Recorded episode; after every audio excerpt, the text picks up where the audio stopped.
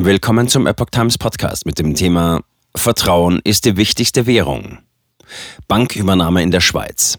Oberstes Ziel war, einen Flächenbrand in der Branche zu verhindern. Ein Artikel von Epoch Times vom 19. März 2023. Die Schweizer Großbank Credit Suisse ist gescheitert. Die größere Konkurrentin UBS übernimmt die angeschlagene Bank. Fragen und Antworten zur Credit Suisse Krise.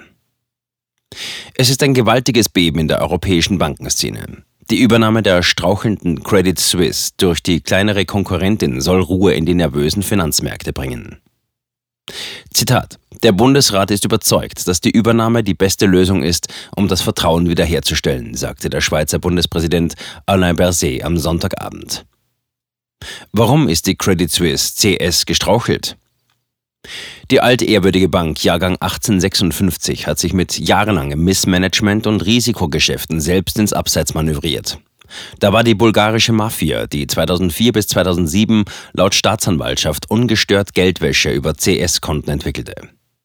Da waren 2013 die windigen Geschäfte mit einer britischen CS-Tochter in Mosambik, wo bei Krediten an Staatsfirmen Millionen verschwanden.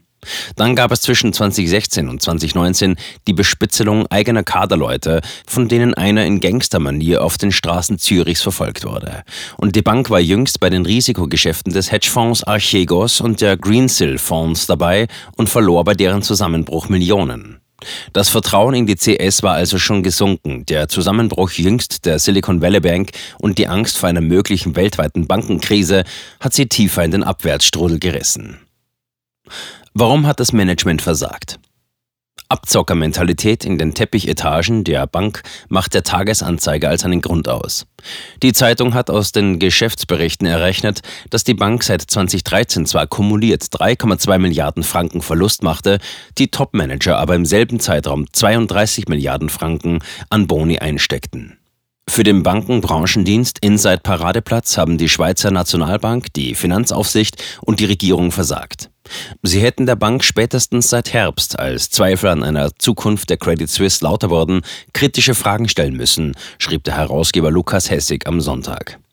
Dann hätte das Ruder noch herumgerissen werden können. Das passierte nicht. Zitat auf der Brücke der Helvetia hat in den letzten Jahren ein Panikorchester das Kommando übernommen, schrieb Hessig. Und weiter, dieses schaute monatelang tatenlos zu, wie die CS Titanic mit voller Fahrt auf den Eisberg zuraste.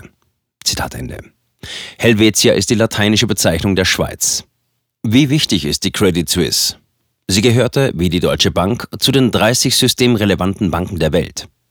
Diese Einordnung stammt vom Internationalen Finanzstabilitätsrat Financial Stability Board FSB, der das internationale Finanzsystem überwacht. Diese Banken sind international vernetzt, weshalb ihr Scheitern andere mitreißen könnte.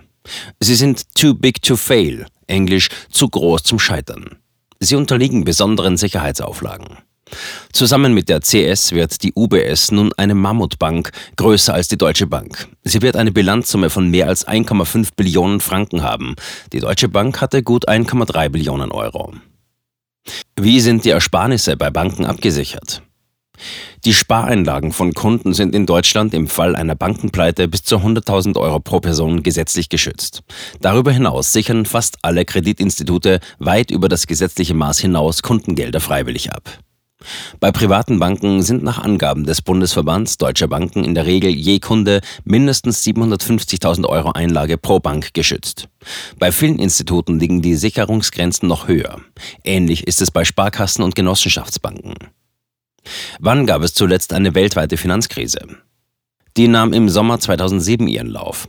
Im spekulativ aufgeblähten US-Immobilienmarkt stiegen die Zinsen für Interbank-Finanzkredite sprunghaft, als klar wurde, dass Hypotheken für wenig solvente Kunden massenweise platzen würden. Die Banken vertrauten sich gegenseitig nicht mehr. In der Folge brach am 15. September 2008 die amerikanische Großbank Lehman Brothers zusammen.